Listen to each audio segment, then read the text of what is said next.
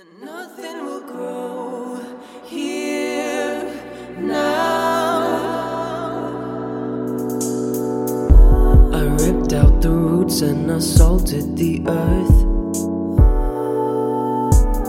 各位亲爱的小伙伴，大家早上好，我是瑶瑶老师，欢迎来到今天这一期的英语口语每日养成。在今天这一期节目当中呢，我们来学习一下这样的一段英文台词，它呢依旧是来自于《摩登家庭》的第三季第九集。首先呢，一起来听一下。 You'd think the dreamers would find the dreamers and the realists would find the realists, but more often than not, the opposite is true. You'd think the dreamers would find the dreamers, and the realists would find the realists, but more often than not, the opposite is true. 你会觉得理想主义者 会和理想主义者聚在一起，现实主义者会和现实主义者聚在一起，但是事实往往是这两种人经常会混在一起。You'd think the dreamers would find the dreamers, and the realists would find the realists, but more often than not, the opposite is true. You'd think the dreamers would find the dreamers, and the realists would find the realists, but more often than not, the opposite is true. 今天这样一段英文台词呢会比较长，那么其中呢发音技巧呢也会比较多。首先呢，我们来看一下第一个逗号之前的部分。那么此时呢，you'd think 放在一起呢，我们会有一个比较典型的不完全爆破。那么此时呢，这样的一个爆破音的没有特别清晰的发出来，只做了一个口型。那么再往后面看，think the 放在一起呢，也会有一个不完全爆破的处理。那么此时呢，我们可以读成 think the，think the。而 would 和 find 放在一起呢，我们会有一个不完全爆破的处理。那么此时呢，我们可以读成 would find，would find。而 find 和 the 放在一起呢，也是有一个不完全爆破的处理。那么此时呢，我们可以读成 find the，find the。然后呢，我们再来看一下第一个逗号和第二个逗号之间的板块，在这一部分当中呢，首先 and 和 the 放在一起呢，会有一个比较典型的不完全爆破的处理。那么此时呢，我们可以读成 and the，and the。而 would 和 find 放在一起呢，不完全爆破；find 和 the 放在一起呢，也是不完全爆破。所以呢，这样的三个单词呢，我们放在一起呢，就会读成 would find the。would find 的。下面呢，我们再来看一下第二个逗号和第三个逗号之间的板块。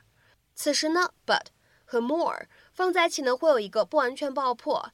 那么此时呢，我们会读成 but more，but more。好，接下来呢，我们来看一下第三个逗号一直到句号的这个部分。那么这一部分当中呢，首先我们注意一下 the opposite 这样的两个单词呢，我们放在一起，此时呢定冠词我们是需要做重读的，因为呢 opposite 这个单词呢，它是一个元音因素来开头的单词，所以呢我们应该读成 the opposite，the opposite。然后呢，我们来看一下，当 opposite 和 is 放在一起的话呢，我们可以做一个连读，而且呢，在美式发音当中，此处连读之后呢，还会形成一个比较典型的 flap t。所以呢，此时这样的两个单词呢，我们可以读成 opposite is，opposite is。 Ok. Uno, dos, tres, tres. What happened, Cam? I, I don't know. I, I don't know. Can we do it again? No, we only have one pumpkin and we just chunk it. Oh. Well, we were right. Yeah. I'm sorry, guys. This usually feels a little better, doesn't it? Yeah. Oh. All right, I, I hate to admit it, but when they put the pumpkin in, I was kind of hoping it would work. Yeah. Me too. All right. Let the gloating begin. You know, it was a pretty good try. We don't need your pity. Let's just get this stuff cleaned up.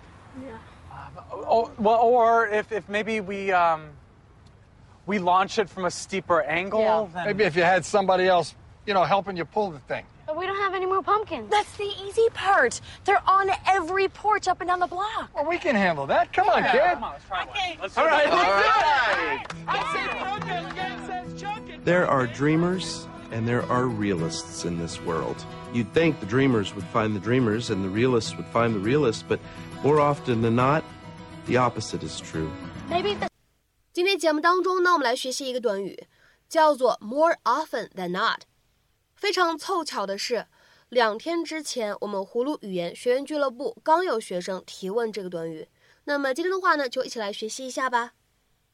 在英文当中呢，more often than not 其实呢可以相当于 usually，或者呢 much of the time。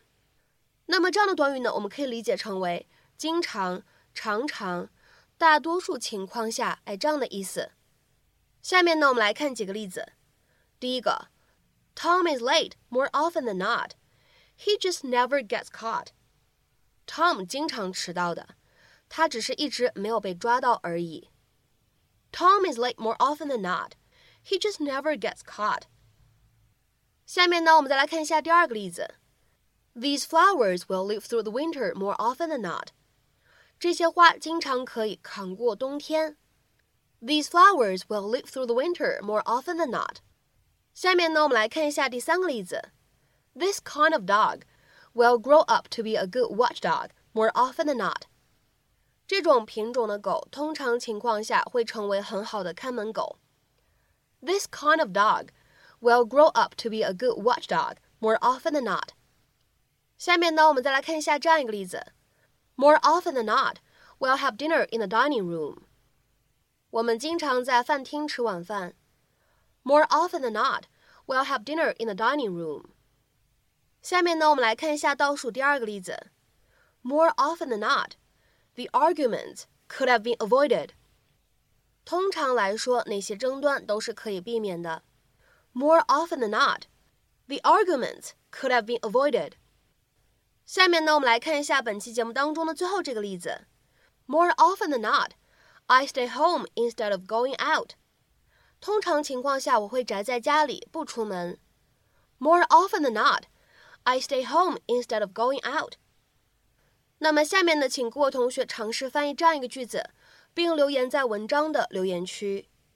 Behind many successful men, there is, more often than not, a woman who makes this success possible. Behind many successful men, there is, more often than not, a woman who makes this success possible. 那么这样的一个长的句子，你会如何去理解和翻译呢？期待各位同学的踊跃发言。我们本期节目的分享呢，就先暂时到这里了。 如果你觉得我们的节目对你学习英语有帮助的话，欢迎点赞收藏我们的节目。明天节目当中呢，我们再会，See you。